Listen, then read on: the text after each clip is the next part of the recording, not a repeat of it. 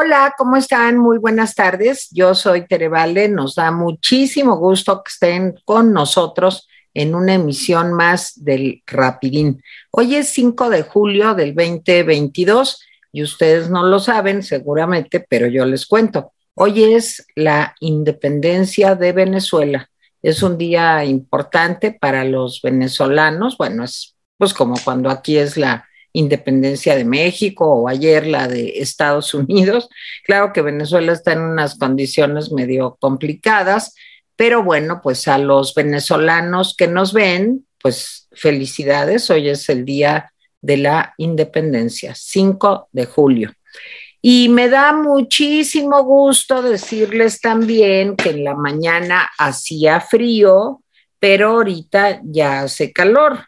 A ver, les voy a decir que en este momento tenemos, antes de que me regañe Jaime Guerrero, porque no soy la chiquirruca del tiempo, tenemos 24 grados centígrados de temperatura y en la mañana hacía frío. En la mañana pues, yo creo que estábamos como a 18, 17, o sea, estaba fresco, muy fresco. Pero ahorita ya está padre, muy padre. Nada más que dicen que va a llover un poquito más tarde, pues hay pronóstico de chubascos. Y ahora sí, saludo como todos los días, aunque ya lo saludé temprano en Atypical, a Jaime Guerrero. Jaime, ¿cómo estás? Pues aquí subido en un camión de los 40, este, ustedes pueden ver eh, eh, ahí formados a un grupo distinguido de operadores de camiones. Eh, Teresa dice que quisieron unos pantalones como los que ellos traen. Sí. Y que y Mónica dice que ese fue un camión antecesor de los camiones amarillos de, escolares. Sí, de los Lipu. La foto es espectacular, es una foto cortesía de Esencias. Eh, lo dije en la mañana, gracias. Y bueno, le doy la bienvenida, aunque no, aunque no, no se me vea, le doy la bienvenida desde el camión a Mónica Uribe y esperamos tu santoral.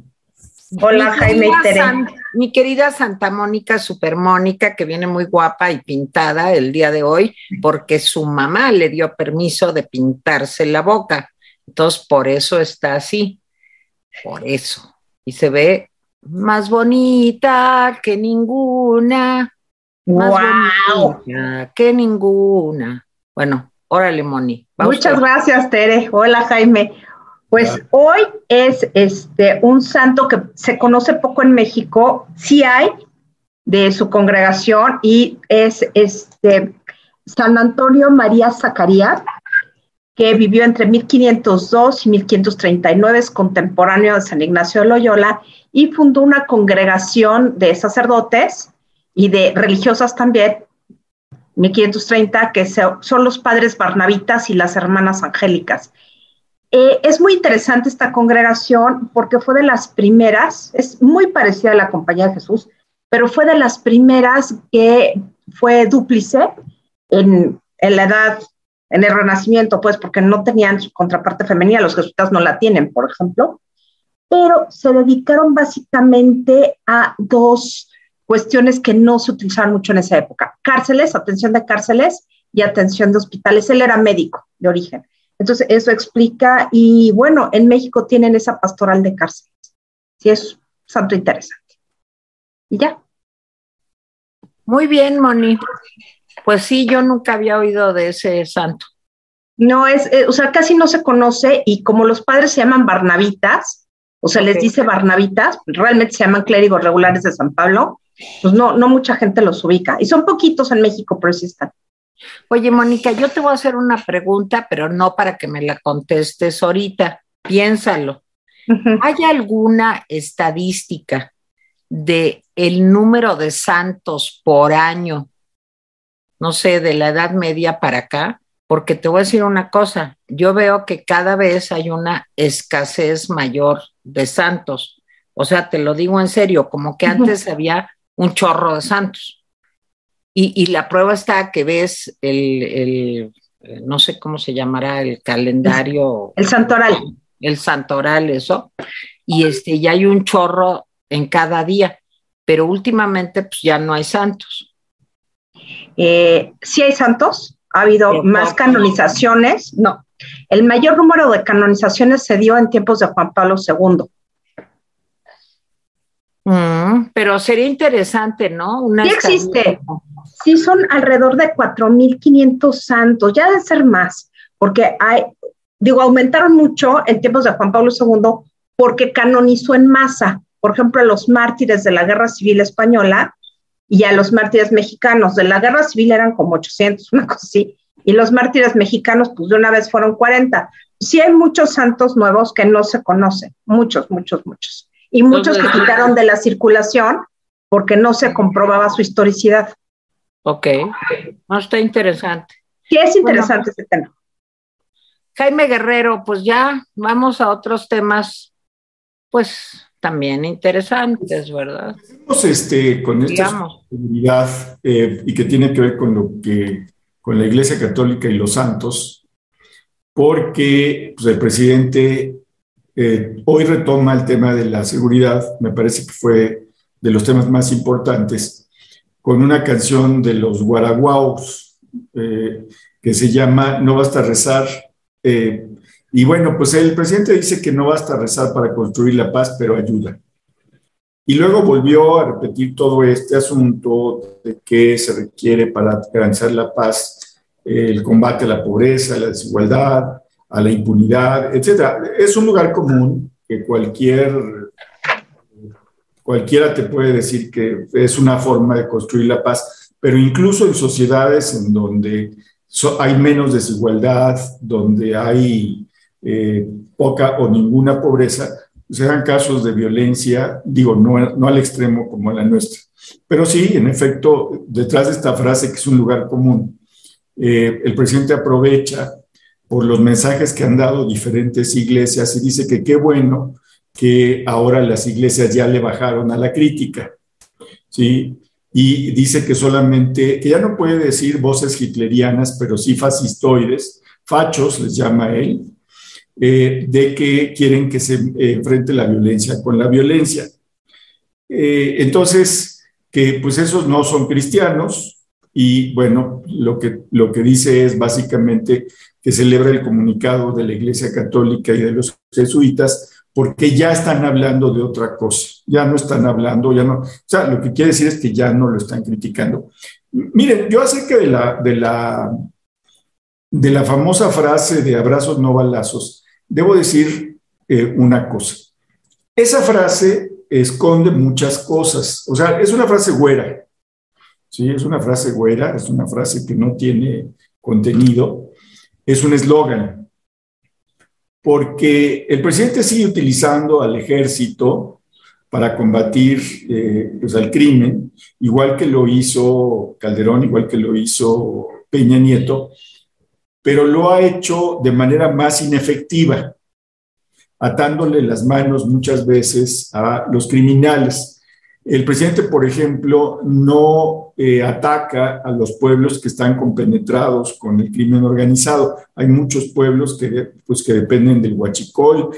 Ya se ha constatado que, por desgracia, hay pueblos que están metidos en la trata de personas, etcétera, etcétera, etcétera. Entonces, el presidente hoy lo que hace es simplemente decir que qué bueno que la iglesia ya cambió de, eh, pues de tono, ¿sí? Y yo agrego lo que decía yo en Atipical, el eh, pues desafortunado mensaje del obispo de Zacatecas diciendo que él ha estado hablando, lo estoy, lo estoy diciendo casi textual, él ha estado hablando de llegar a un pacto social con los líderes del crimen organizado. Eh, e, eso es imposible, eh, es imposible por muchas razones. Para empezar, porque eh, no hay líderes del crimen organizado. Bueno, sí hay líderes, pero el gran problema, ya se vio durante el sexenio de Peña Nieto, Peña Nieto fue muy exitoso en el descabezamiento de los, de los cárteles y de veras, fue, yo creo que en cualquier otro lugar le hubieran dicho que lo felicitaban. Al principio del sexenio se fijaron 120 nombres de líderes de los cárteles y de las bandas criminales. Y, eh, al final del gobierno de Peña Nieto, pues lo que sucedió es que 116 de esos 120 habían sido anulados. ya sea porque estaban en la cárcel o habían sido eliminados físicamente. Algunos los habían mandado a Estados Unidos, otros estaban aquí. Pero eso no bajó la violencia. ¿Por qué? Porque cuando se ataca a un cártel y se le descabeza, lo, más probable que suceda es que se divida ese cártel en mini cárteles o en bandas criminales que se van a dedicar prácticamente a lo mismo y que van a entrar en guerra con otras bandas criminales por lograr un mayor control y territorio.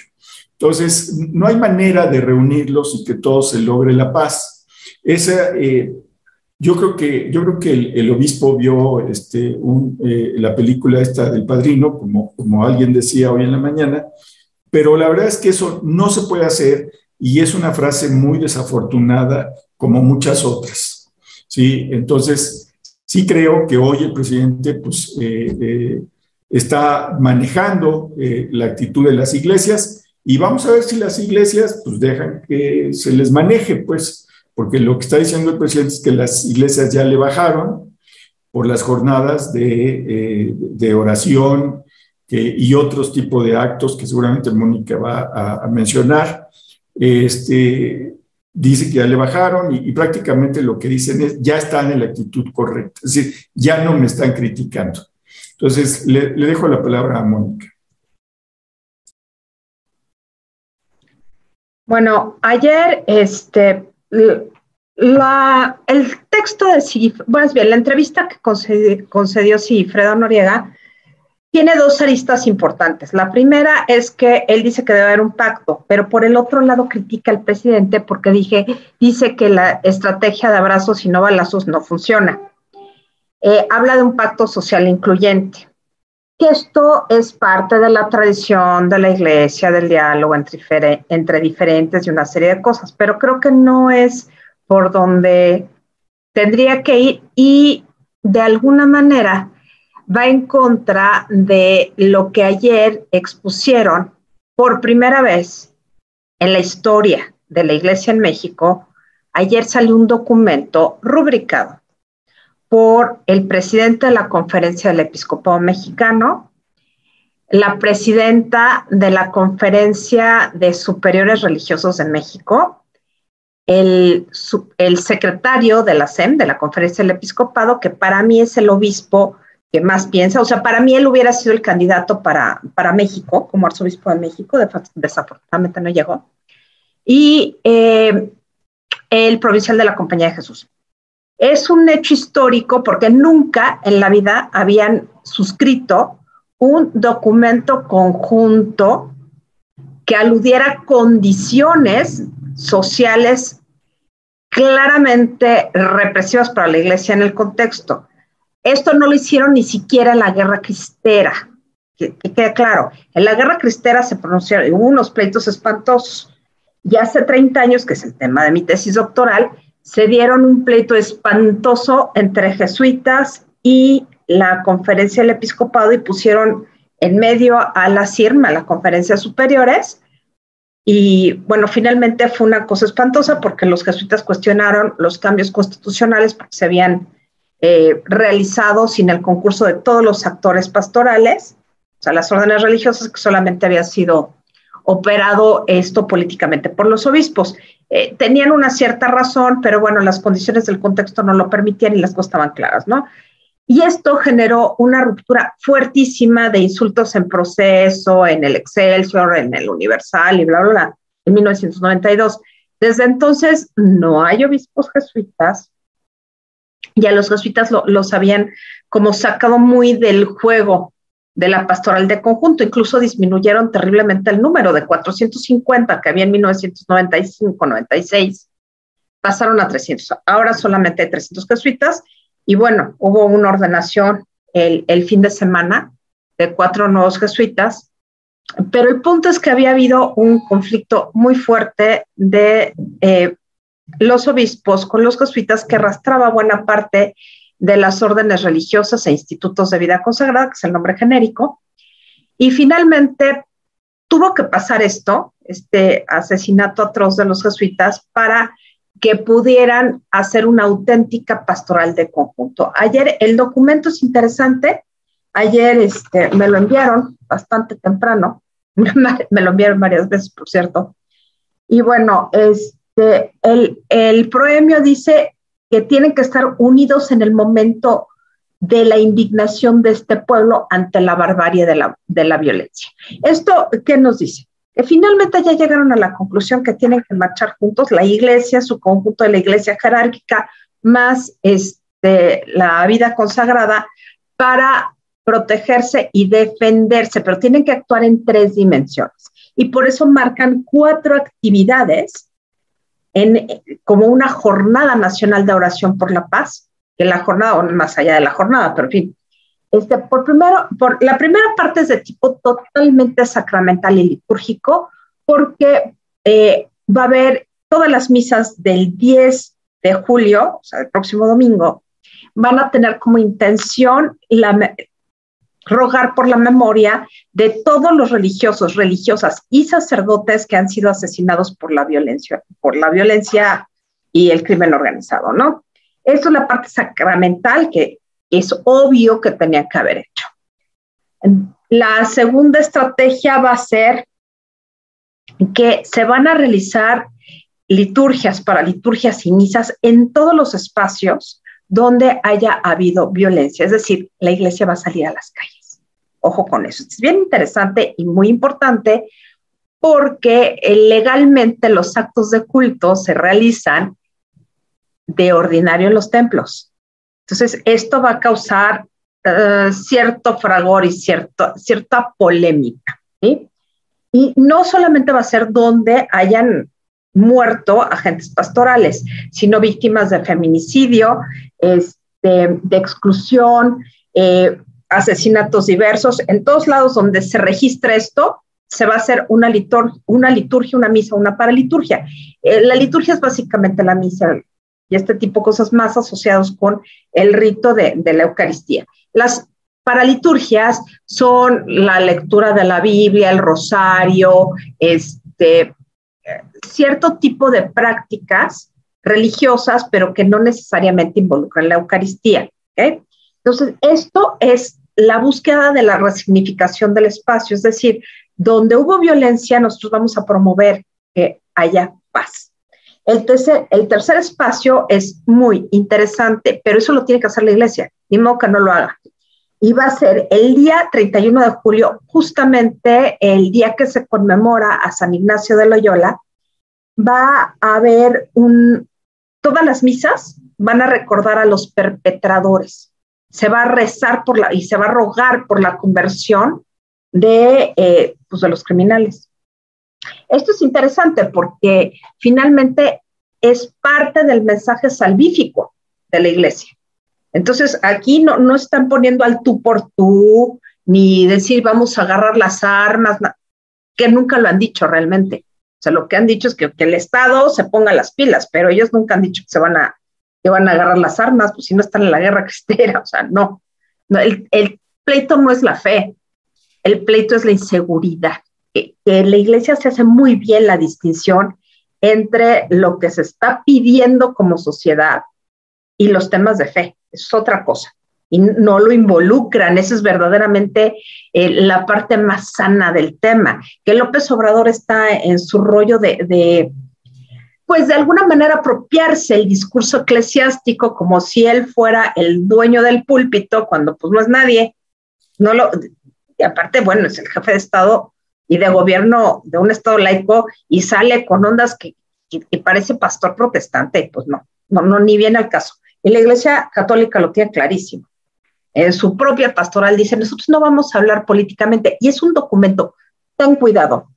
Creo que es el mejor documento que les he visto en muchos años, en términos de que sí están aludiendo a un tema social, pero evitaron con la prudencia más exquisita utilizar términos que, les pudieran echar en cara.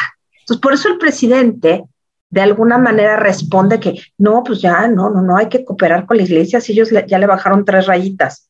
Ah, ah, no le bajaron tres rayitas.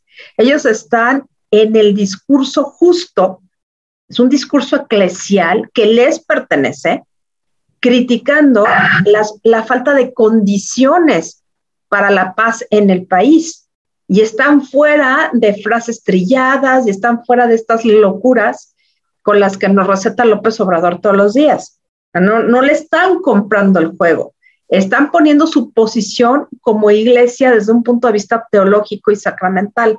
Bueno, la cuarta idea, y esta es la más interesante de todas, eh, autorizan a todas las diócesis, a todos los institutos de vida consagrada y parroquias, es decir, la unidad territorial, además la vida consagrada, o sea, religiosos y religiosas, órdenes religiosas masculinas y femeninas, a que definan en sí, dependiendo de su contexto, actos en favor de la paz, que pueden ser diálogos, misas, rosarios, lo que ellos quieran, pero hacer una movilización conjunta todo el mes de julio para eh, tratar de, encontrar caminos para la paz, pero sin tintes políticos.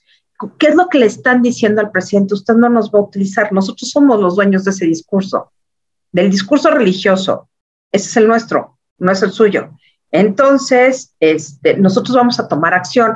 Ahora, hay un antecedente muy interesante en la década de los ochentas, que son los talleres por la democracia.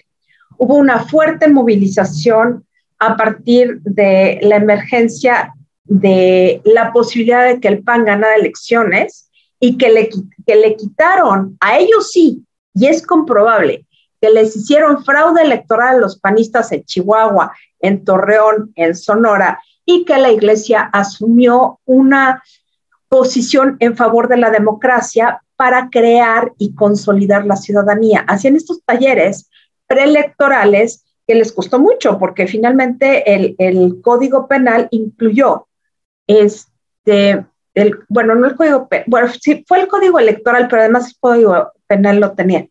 Tenía una parte complementaria, pero el artículo 343 del Código Federal Electoral, en su primera versión, prescribía cárcel para los ministros de culto que hablaran de cuestiones políticas en tiempos electorales.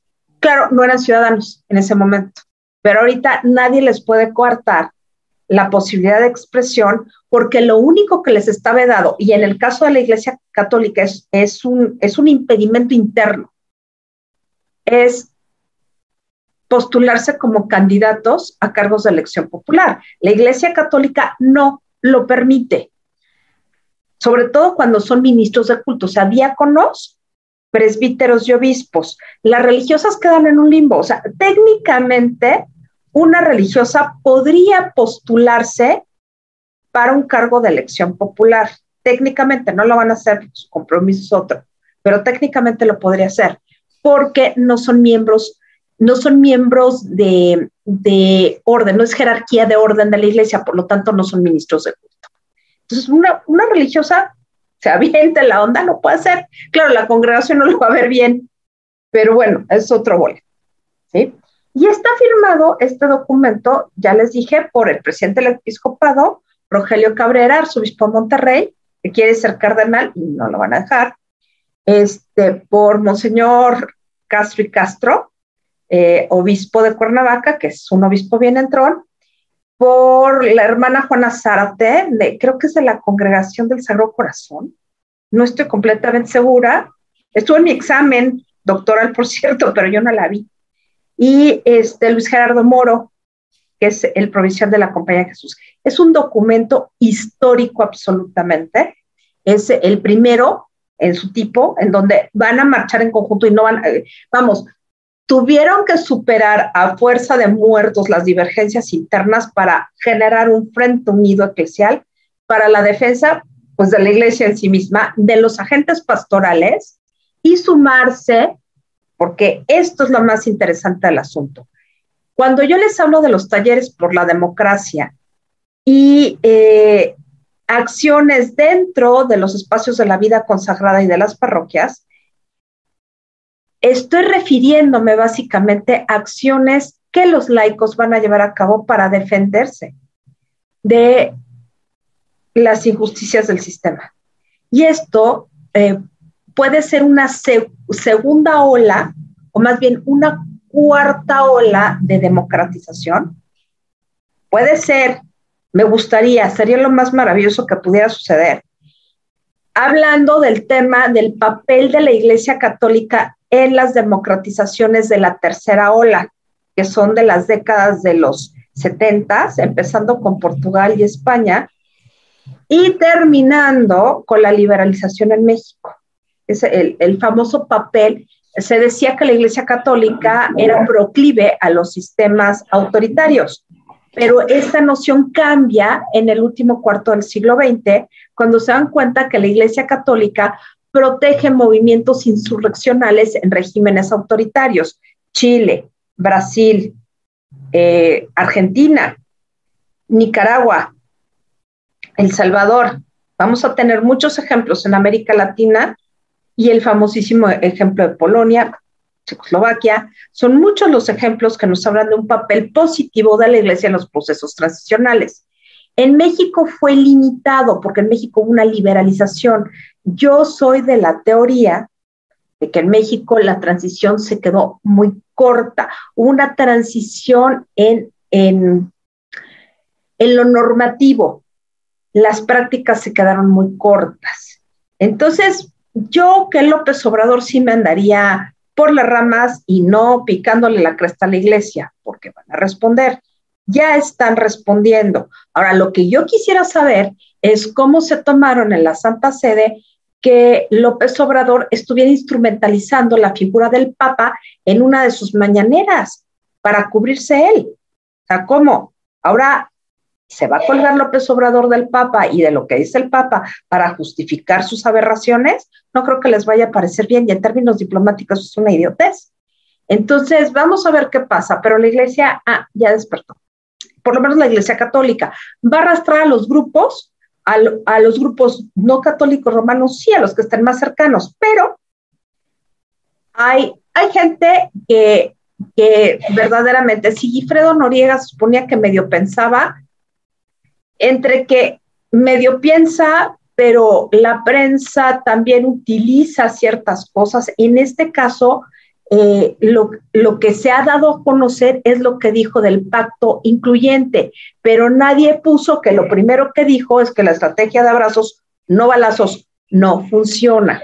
Sí cuestiona el régimen, no es que esté con el régimen, pero bueno, no, no fue como muy prudente.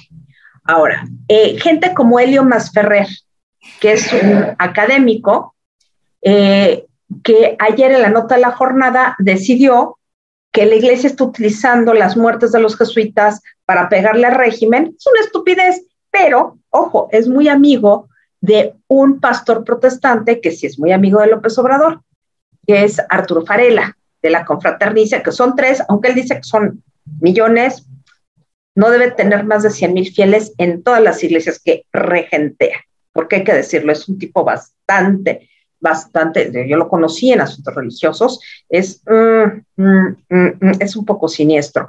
Entonces, este, López Obrador va a buscar los apoyos de gente como Solalinde, como de Farela, que Solalinde dentro de la Iglesia Católica no tiene ningún peso, lo ven bastante mal, eh, de gente como Farela, que es mal visto entre los grupos protestantes, sobre todo los históricos no lo pueden ver ni dibujado. Y bueno, eh, no sé qué tanto va a poder, este, va a poder jugar a esto López Obrador, porque bueno, ya hay casos de, pastores eh, evangélicos y protestantes que han sido, pues, eh, violentados por, por el crimen. El caso más reciente es de un pastor bautista que fue secuestrado por, por un grupo de narcotraficantes en Nuevo Laredo. Entonces, yo creo que López Obrador se va a tener que andar con, con cuidado y ya no puede picarle la cresta a la iglesia porque van a responder. Hace rato vi un tuit del mi querido eh, José Antonio Crespo, que no me dio clases, pero ya andábamos en la Ibero y nos conocemos, este, que, decía, bueno, no creo que haga Mella en López Obrador, y más que Mella López Obrador, entre las huestes de López Obrador, la posición de la iglesia. Mm, probablemente no, pero son las huestes de López Obrador que no son mayoría en realidad. y sí va, sí va a pegar a la gente que se metan. Digo, López Obrador lo único que no ha hecho es meterse con la Virgen de Guadalupe. Se mete con la Virgen de Guadalupe y arde Troya. Pero sí se metió con gente querida, con gente que ha trabajado en los espacios más marginales como la Compañía de Jesús. Entonces yo, y aparte, no solamente es que, es que sea gente respetada y querida, es que es gente que sí elabora eh, programas desde la sociedad civil para la reconstrucción del tejido social, que hace lo que el Estado no hace. Entonces, mm, yo creo que López Obrador esta no la va a librar bien. Tere. Muy bien, pues aquí estamos. Bueno, miren, yo quiero eh, primero brevemente decir que me parece horrible lo que dijo el obispo de Zacatecas, me parece pues, casi una aberración, porque creo que es claudicar a vivir en un estado de derecho. No puede ser que nos sentemos a negociar con los delincuentes. Pues a ver, vamos a negociar con los asesinos, con los extorsionadores, con los violadores. parece una muy mala idea.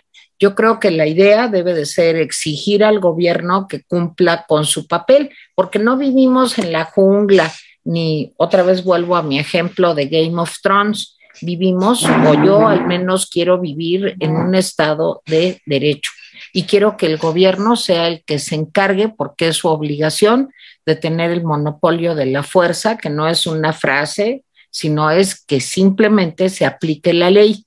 Ya sé que estamos en un mundo binario, al menos aquí en México, y los fanáticos del señor López dicen, claro, es que ustedes lo que quieren es que los maten en caliente. A ver, entre la impunidad absoluta y matar en caliente a un ser humano hay una distancia enorme y esa distancia hay que recorrerla con la ley en la mano. Yo estoy en contra de la pena de muerte, toda mi vida he estado en contra de la pena de muerte, estoy en contra de la tortura, pero estoy a favor de que existan reglas, leyes, códigos, sanciones, eh, protocolos, en fin, ¿Para qué? Para evitar el desastre que estamos viviendo en este momento de impunidad. Entonces, a mí la declaración del obispo me parece fatal y me parece que no podemos ser cómplices de López Obrador abundando de, eh, en su idea, pues de que abrazos no balazos y que hay que negociar con ellos, pues yo no tengo nada que negociar con un delincuente. Yo con un delincuente lo único que quiero es que se aplique la ley. Tampoco quiero que lo maten ni que lo torturen, ni ningún horror de esos, ¿no? Justo lo más lejos de la tortura, de atropellar los derechos humanos de una persona es cumplir la ley para eso es la ley justo, para que no se atropellen los derechos humanos de nadie. En fin, es el tema. Del otro tema que quería yo hablar rápidamente es del asunto del horario de verano. Bueno, pues ya decidió el presidente con la complicidad de su secretario de salud, que es malísimo, que porque con el horario de verano, la gente tiene somnolencia, irritabilidad. Pues yo creo que el presidente tiene somnolencia e irritabilidad por otras razones, pero no por el horario de verano. Ya lo único que nos, que nos falta es que el presidente decrete, ¿verdad? Por decreto, que no debemos de viajar más que dentro del uso horario que nos corresponde, porque si vamos a un lugar en donde sea distinto, pues vamos a tener jet lag y según el presidente, con jet lag, imagínense un cambio de horario de 7 o de 12 horas si vas a Japón o demás, pues te mueres. Si con un, una hora te pones irritable y somnoliento, híjole, bueno, me parece una aberración lo que están haciendo, que salga además la señora Nale y que diga, bueno, es que se ahorraba poquito. Oigan, no ahorran nada para lo que les conviene para la tontería de la refinería esa que no refina y que hoy trataron de sacarle con tirabuzón a Rocío Nale cuándo se va a refinar y la señora no pudo dar nunca una fecha ni aproximada y en eso se han gastado disque 12 mil millones de dólares, porque es lo que dicen, quién sabe. Bueno, me parece una atrocidad también, una cosa absurda que proviene solo de los deseos personalísimos del presidente, lo del horario de verano, porque pues él quiere ir contra el mundo siempre y en contra de la corriente. Para lo que sí también este, le parece muy bien es para darle ahora un apoyo al SME. Después de tanto tiempo de salir de un sindicato que mm, chantajeaba, atropellaba, eh, clientelar, en fin, se logró salir del SME, pero por los compromisos preelectorales y electorales del presidente, ahora el presidente que dice que el Sindicato Mexicano de Electricistas, pues que ya no se preocupen, que porque aunque ya fueron liquidados, porque ya fueron liquidados, que les va a dar una compensación. Entonces, bueno, pues este, de veras es el mundo al revés, tengo más temas que tratar, pero aquí lo dejo, Jaime. Bueno, pues en aras del tiempo voy a tratar de ser muy breve. A ver, este, a ver, a mí lo del horario de verano me parece un distractor del presidente. No, no, me, tiene sin cuidado si lo quitan, lo cambian. Eh, pero sí me llama la atención que un secretario de salud diga que hay que regresar al horario de Dios. Este, y no, pues creo que Dios nunca dijo, miren muchachos, este es el horario, entran ustedes a trabajar así, no, pues no. La verdad es que es una estupidez del, secretario de, salud hablar del horario de Dios, es tratar de quedar bien con el presidente y su discurso para religioso, eh, su, abominable discurso para religioso. A mí, les voy a decir una cosa, no, no soy eh, creyente eh, y me parece que meter el lenguaje religioso en eh, el gobierno, en la, vida laica, es un error y pues ofende a las personas que tienen otra fe o que no tienen eh, eh, ninguna, ningún seguimiento religioso. Queda ahí para la historia de los ridículos el, el, dicho del secretario. por otro lado, lo de dos bocas, dice Lore de Mola, y lo dice bien hoy en su artículo, que les recomiendo que lo lea, son 10 mentiras eh, o 10 mitos alrededor de dos bocas. Hoy son los primeros cinco. dice, dice lo de dos, dice de dos bocas que en realidad se está produciendo eso de pretender eh, eh, convertir dos millones de barriles de, de, petróleo crudo en gasolinas y diésel, pues es un absurdo. Primero porque México no produce dos millones de barriles de, crudo. Estamos en un máximo de 1.7 millones de barriles de crudo diario. Eh, a mí lo que me llamó la atención de Dos Bocas es que ahora el presidente dice que esta es la primera fase. Nunca nos había hablado de fases. ¿eh? Él dijo, se va a terminar y vamos a empezar a producir. Y ahí está en, en YouTube. Y ahora resulta que ahora hay fases. Y esta, y esta de entregar los edificios, pues es la primera fase. Yo decía en la mañana, y lo reitero porque me parece útil por el comentario que está haciendo Tere, yo decía en la mañana que, eh, pues, Rocío Nales se había metido un autogol, porque cuando le preguntaron cuándo va a empezar a producir el primer barril de petróleo, Rocío Nales dice, yo no puedo ser irresponsable y hablar de tres, seis o siete meses. Y uno dice, ah, caray, estamos hablando de esos plazos, de siete meses para el primer barril pues eso es un autogol. ¿sí? Hay muchos autogoles en este país, por cierto. Entonces, pues sí.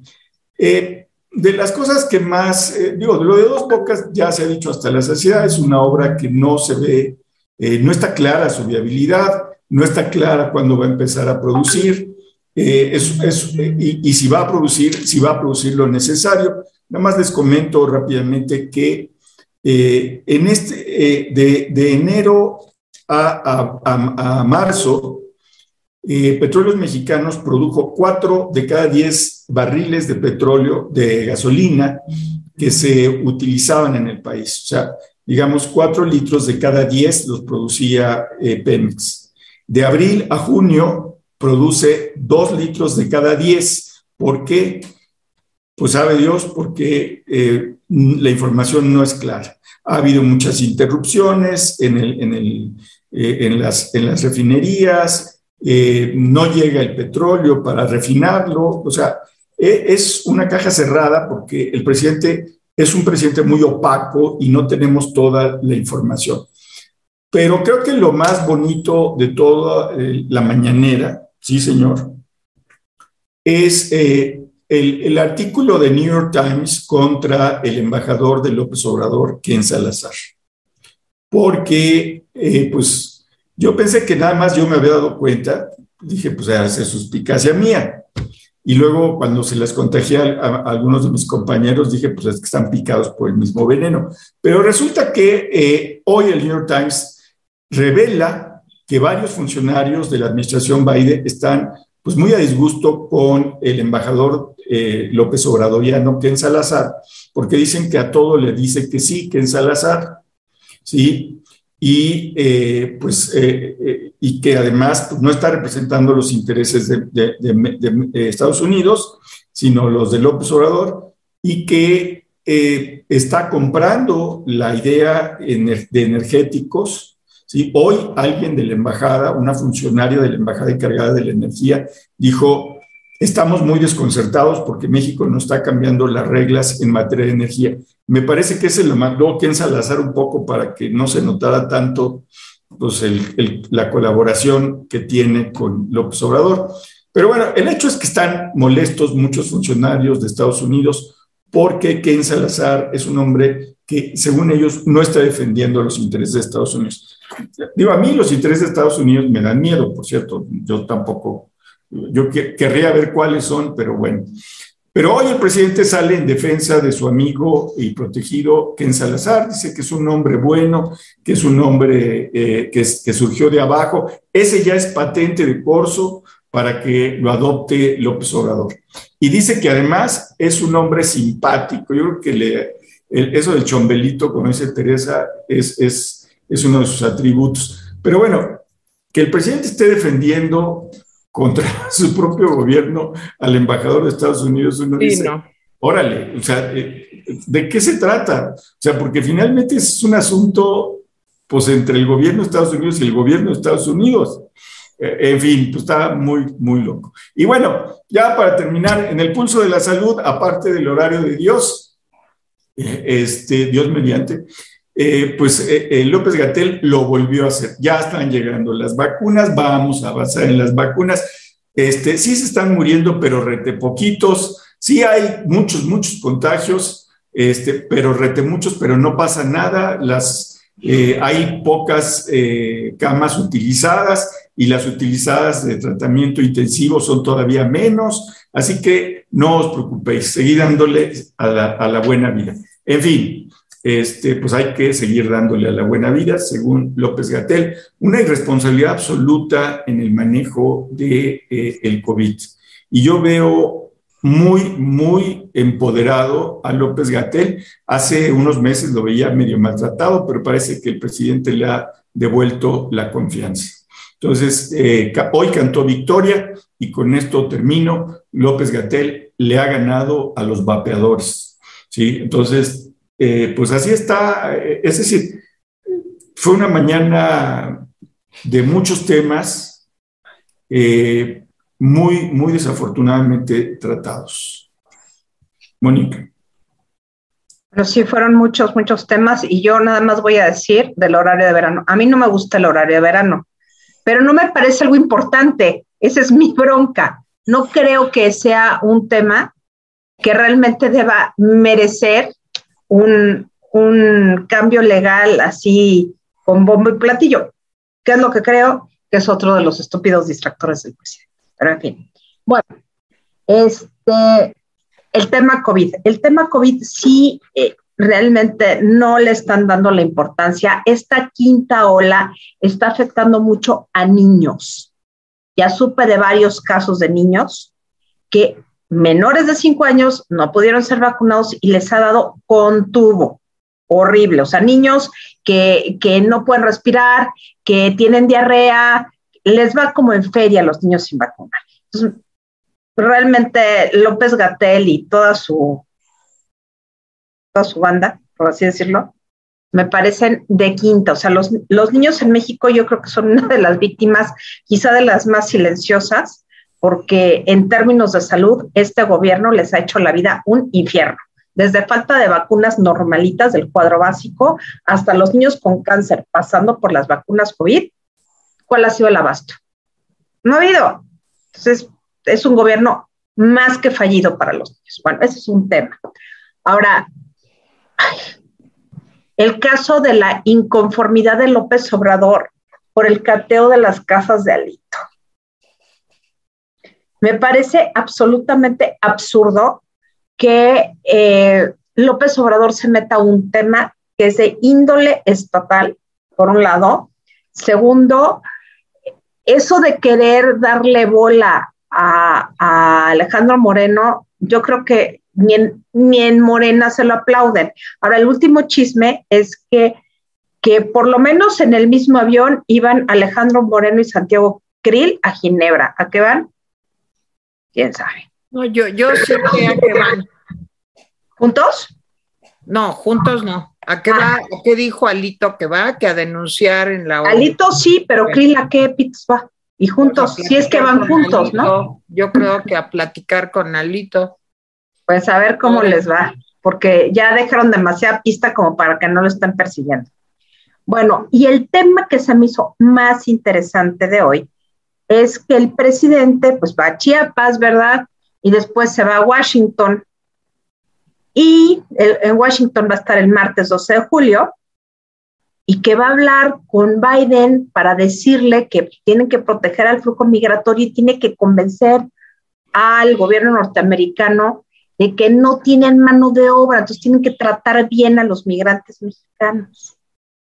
Es el primer presidente en la historia yo tenga noticia en el mundo, pues, que en lugar de buscar generar empleos dentro de su país para evitar la migración, va a hablar con el presidente junto para decirle, oye, mano, neta, tú tienes un déficit de mano de obra, ahí te mando a los míos, pero trátalos bien, ¿no?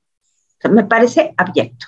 no, no puedo creer que López Obrador diga esas cosas en público, en vivo y a todo color, porque es advertir al gobierno norteamericano que ahí te van más migrantes mexicanos, o sea, ya, ya ni siquiera estamos de policías de personas Ahí te van los que yo no les puedo dar trabajo. Dos, este, trátalos bien, pero entiende, tú no tienes mano de obra, tú no tienes mano de obra. ¿Y cómo sabe López Obrador? Se está metiendo en un tema interno de Estados Unidos, no que mucho respeto a la soberanía.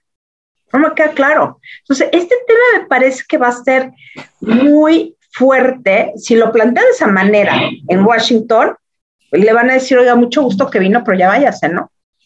sí, jajaja, jiji. Pero usted fíjese que empieza criticando nuestra política interna del manejo de la información, caso Assange, que si les gusta o no les gusta es otro problema, que si es justo o no es justo, que los temas de libertad de información es otro tema. Pero López Obrador no les puede estar diciendo qué hacer o no hacer, o si van a desmantelar o no, que hay unos memes padrísimos, eh, la Estatua de la Libertad. Por favor, o sea, es, el nivel de ridículo es verdaderamente patético. Por el otro lado, eh, yo creo que el, tema de Ken Salazar sí les puede en el gobierno de Estados Unidos. Si uno manda un embajador a ex lado, es para defender los intereses y tener buena relación con el gobierno receptor. Eso es un incontrovertible. Ahora, ¿qué le dio López Obrador? Pero es que son dos casos muy interesantes. A Ken Salazar y a, Franco Coppola, que fue el nuncio que los obispos pidieron que se fuera porque monopolizaba el diálogo con López Obrador, ¿qué les dio?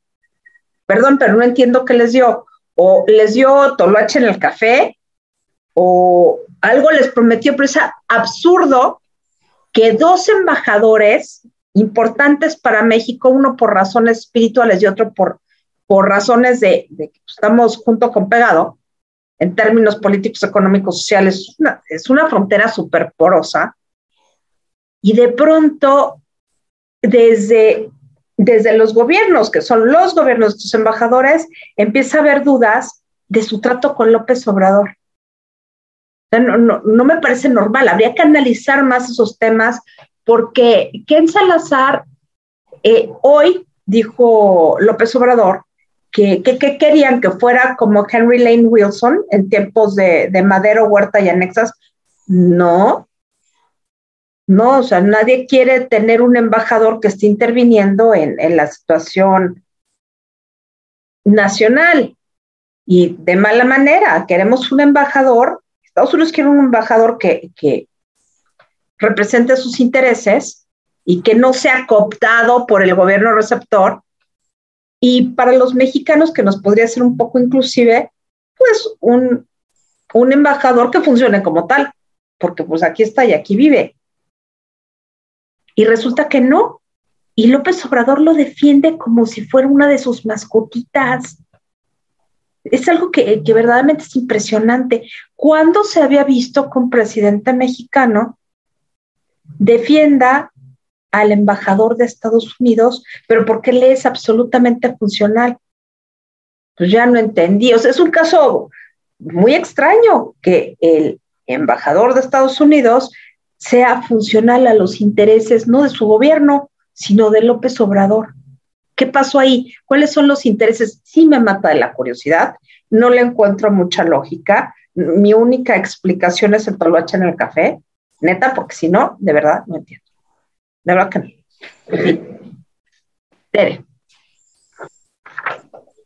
Bueno, pues miren, yo me sumo a todo lo dicho de la defensa eh, inusitada del presidente López Obrador a Ken Salazar. Bueno, no, no me parece inusitada.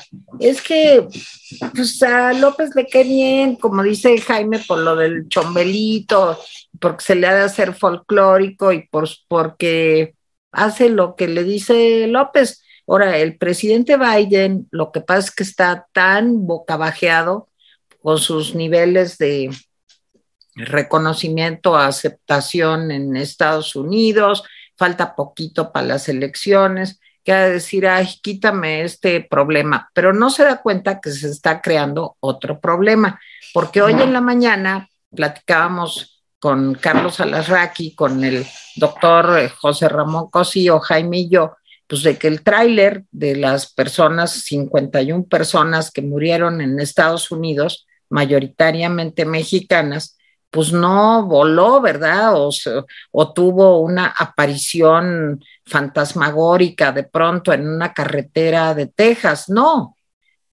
Pasaron por retenes, por aduanas, por frontera, etcétera, y tanto el gobierno de Estados Unidos como el de México, pues los dejaron pasar. Ya vieron que ayer encontraron otro tráiler, en fin, eh, digo, es una irresponsabilidad lo que está pasando con el problema migratorio y como dice Mónica, el presidente lo que se le ocurre es, bueno, pues ahí van más, ¿eh? pero pues atiéndanlos bien. Ayer recordaba yo una frase de Felipe González, que fue, como ustedes saben, el jefe del gobierno español durante muchos años, como 13 creo o más, que dijo, alguna vez dijo, la mejor política social es la generación de empleo. Y creo que el presidente pues, no sabe de qué le están hablando. Él sabe de regalar, de que la gente extienda la mano y le den algo. Y estamos tan jodidos todos que pues muchas personas pues no les queda más remedio que aceptar eso, la dádiva. Pero el país lo que necesita es inversión productiva, generación de riqueza, empleos bien pagados, no subempleo, eh, en fin, no regalitos que lo único que hacen es, qué bueno que se dan, qué bueno que haya esos apoyos, pero qué lástima que no se resuelva el problema de adeveras. Otro asunto que dice el presidente que los corruptos de antes que lo que querían era que la gente se apretara el cinturón, pero que ahora es el gobierno el que se aprieta el cinturón. Sí, el gobierno se aprieta el cinturón para lo que le conviene, el subejercicio de muchísimas dependencias, y no es que de todas, es altísimo. Yo creo que es el sexenio en donde ha habido una de las inversiones públicas más bajas. Y entre la inversión privada que no fluye y la inversión pública, pues, que es exigua, para que el presidente pueda agarrar todo ese dinero y regalarlo con sus fines clientelares, pues estamos en una situación de un crecimiento económico bajísimo, si no es que cercano a cero, una inflación descontrolada y un gran descontento. La oposición pues todavía no acaba de darse cuenta pues que esto sí tiene un peso muy importante en la decisión que va a tomar la ciudadanía el 24 porque ya empiezan muchas personas, más que antes, que ya es decir, pues a no llegar a fin de mes. ¿Por qué? Pues porque no alcanza, porque no puedes comer lo mismo, porque no puedes comprar lo mismo, porque no puedes salir. Eh, digo, ya no hablemos a divertirte, porque todo está muy caro y muy complicado y el pronóstico es malo, lo que sigue es peor.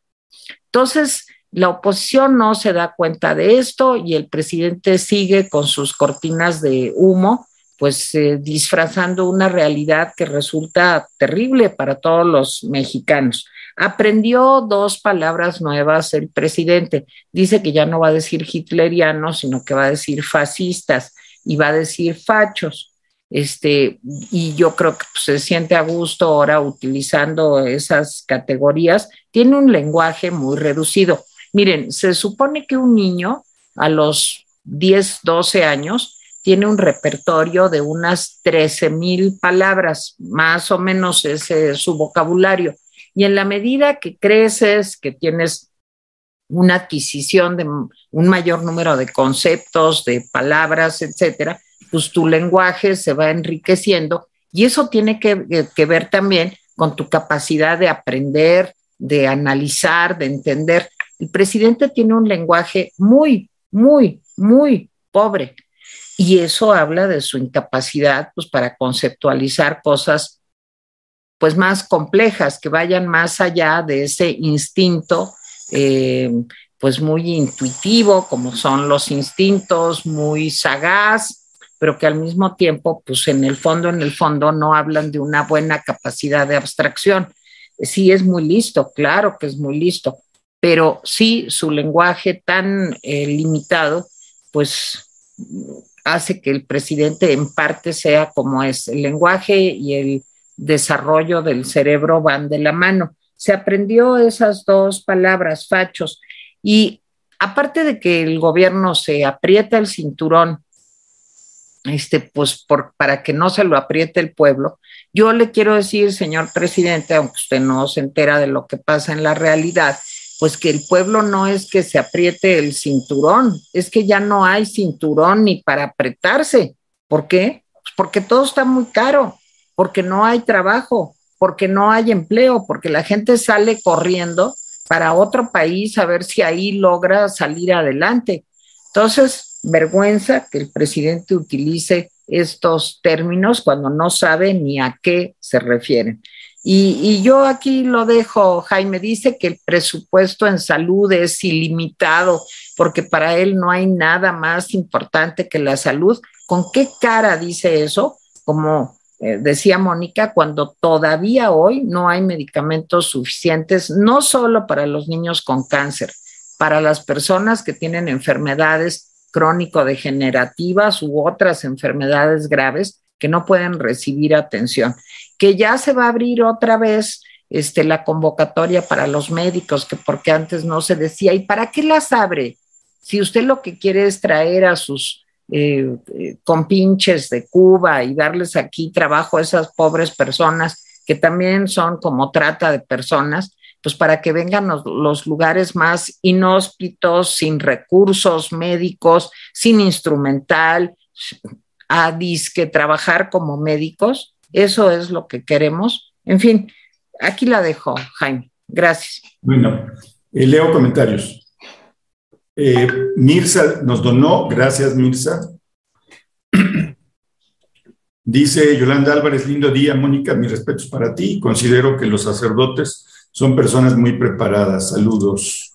Alejo Bernaldez, Rapinautas, gracias por su trabajo para informarnos. Fuerte abrazo, Tere, Jaime, Moni y Miguel, que no está.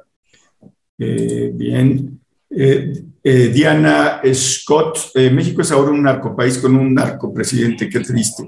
Enrique Utrera, Austria, Jaime, ¿no sentiste muy indulgente ahora el ministro en retiro con el gobierno de López? Enrique, eres un venenoso, pero te voy a decir que sí, tienes toda la razón. Yo lo sentí muy suave.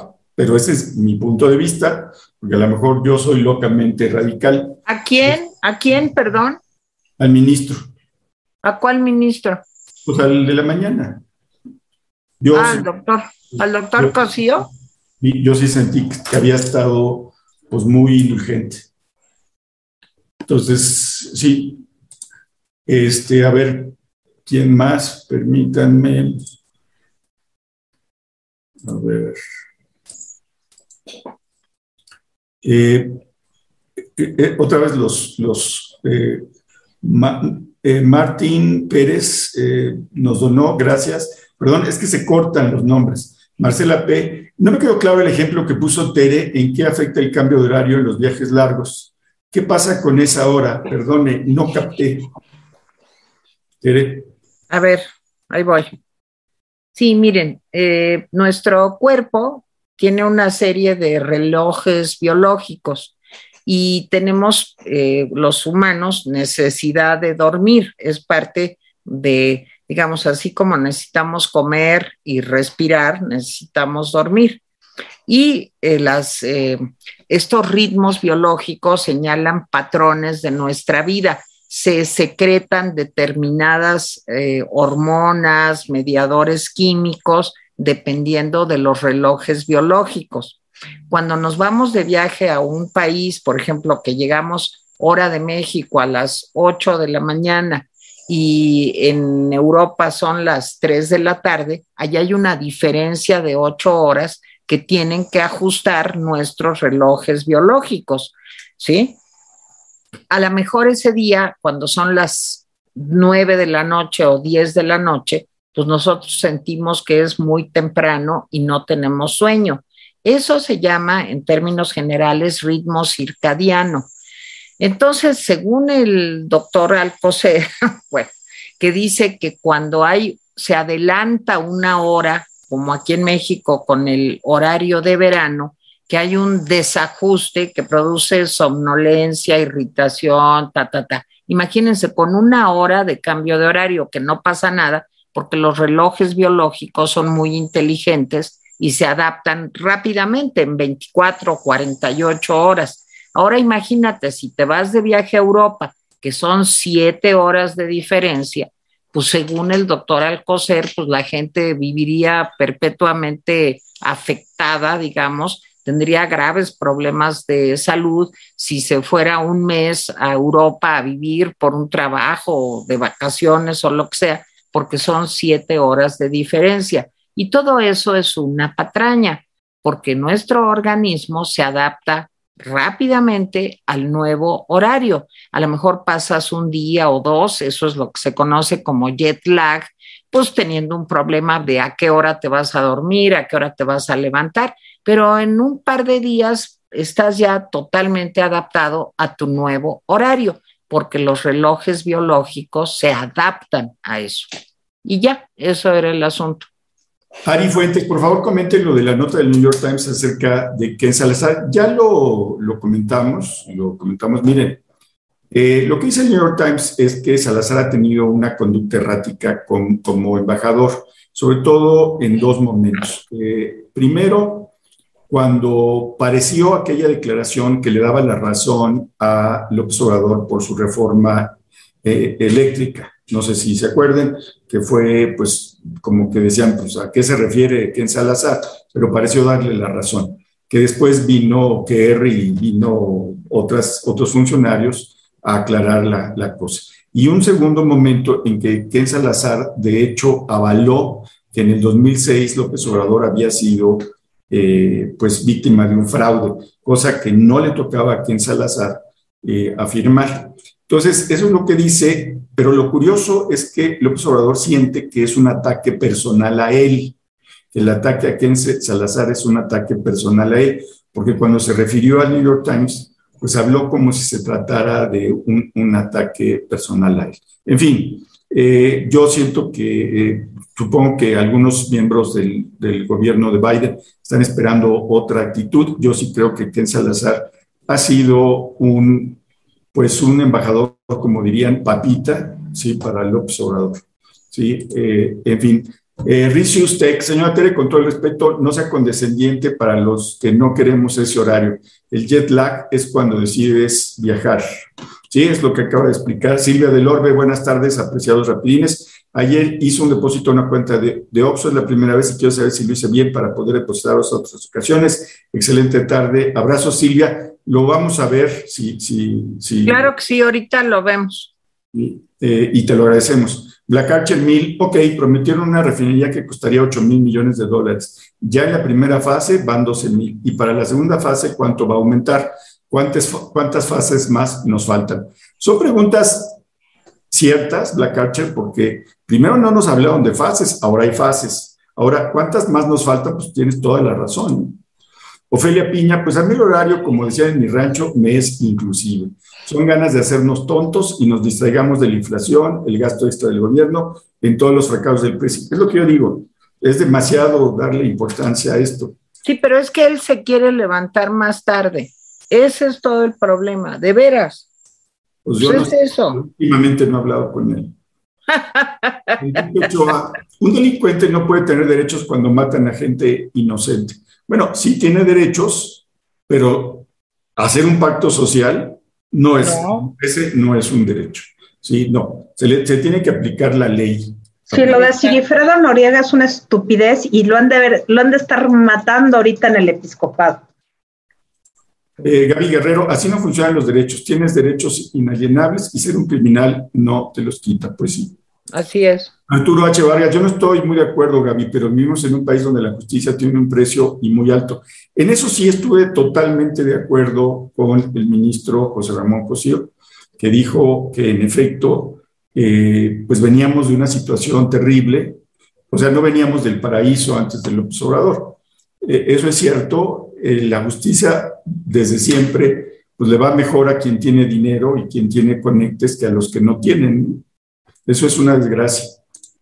Eh, Rosy Castillo, estuvieron fabulosos en Atypical TV, Tere Jaime. Gracias, Rosy. Pavel Bernal, las vacunas ahora llegan donadas por Corea del Sur. La pregunta es, ¿de qué tipo o laboratorio son?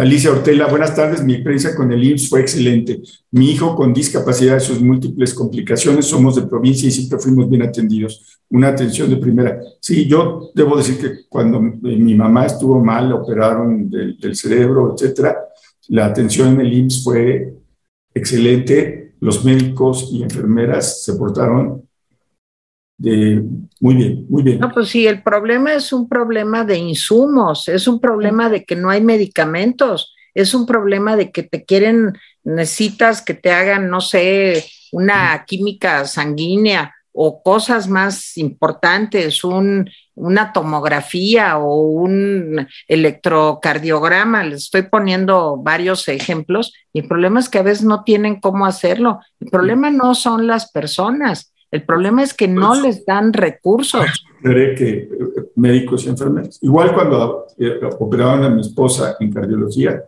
médicos y enfermeras excelentes.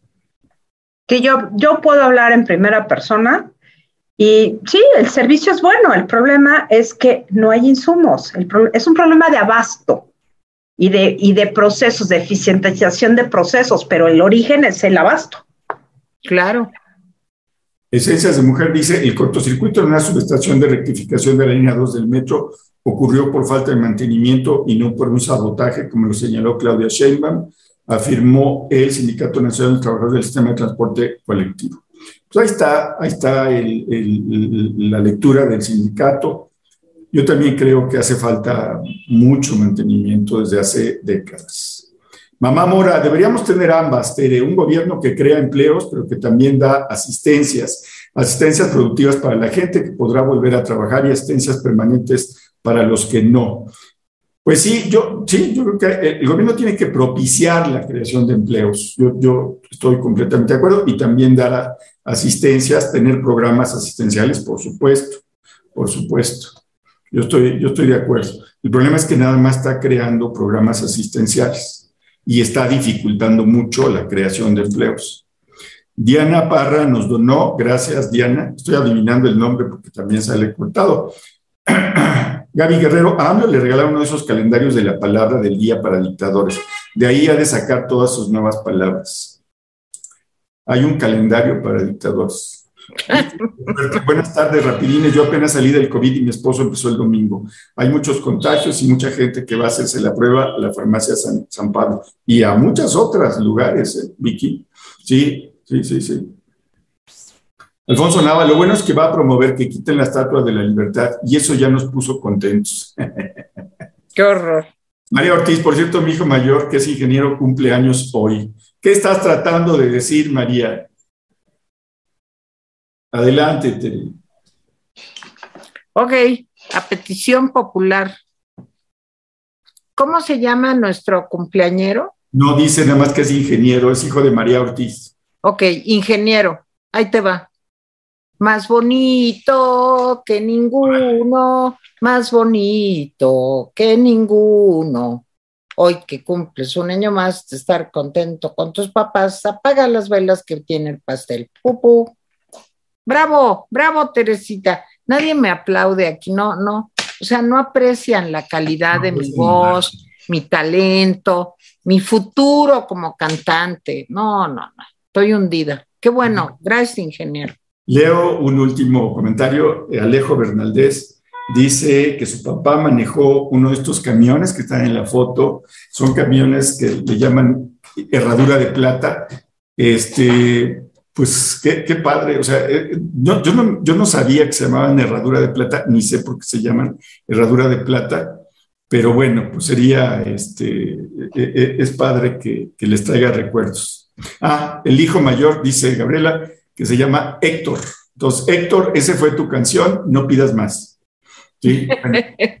¿Desde dónde nos hablan? No dice Gabriela, no dice Gabriela, Gabriela la una, Gabriela las dos, Gabriela las tres. Bueno, gracias Mónica, gracias Tere. Hoy a las nueve de la noche nos vemos en eh, Échate un rapidín nocturno antes de dormir. Y hoy es martes y mañana miércoles, ¿qué va a pasar, Mónica? Mañana hay pláticas sobre mujeres del siglo XIX, de la primera mitad del siglo XIX. Es por Zoom, es a las seis y media de la tarde. Los datos en un ratito se los paso a Gaby porque han dado como Speedy González. Oigan, y yo les quiero decir que vean en Atypical el programa que hicimos hoy en la mañana. Estuvo el doctor José Ramón Cosío, exministro de la Suprema Corte de Justicia en el canal de Carlos Alarraqui, ahí desde luego que también estuvo presente Carlos y estuvo Jaime Guerrero y su servidora Tere Vale.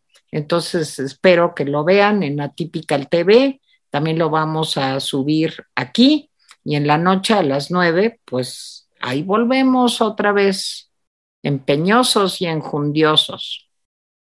Bueno, pues no, estoy de acuerdo. Vean, este, eh, pues vean todo. Miren, ayer hicimos un programa que creo que estuvo bien del COVID y sus secuelas. Sí. Fue muy interesante. Véanlo.